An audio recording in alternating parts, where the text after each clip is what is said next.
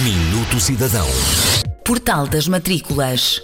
O portal das escolas deu lugar ao portal das matrículas e é lá que pode efetuar os pedidos de abertura e renovação de matrícula nas escolas de ensino pré-escolar e ensinos básico e secundário.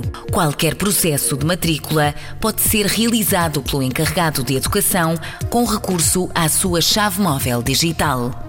Se optar por este método de autenticação, já não necessita de apresentar os vários documentos que são obrigatórios, uma vez que essa informação associada ao seu cartão de cidadão permite o autopreenchimento da informação.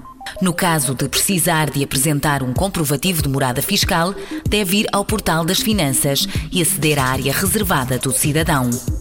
Depois, procure por Serviços, Situação Fiscal, Dados Pessoais Relevantes e Consultar Agregado Familiar. Pode ainda pedir o comprovativo de morada fiscal na loja de cidadão ou numa repartição das finanças.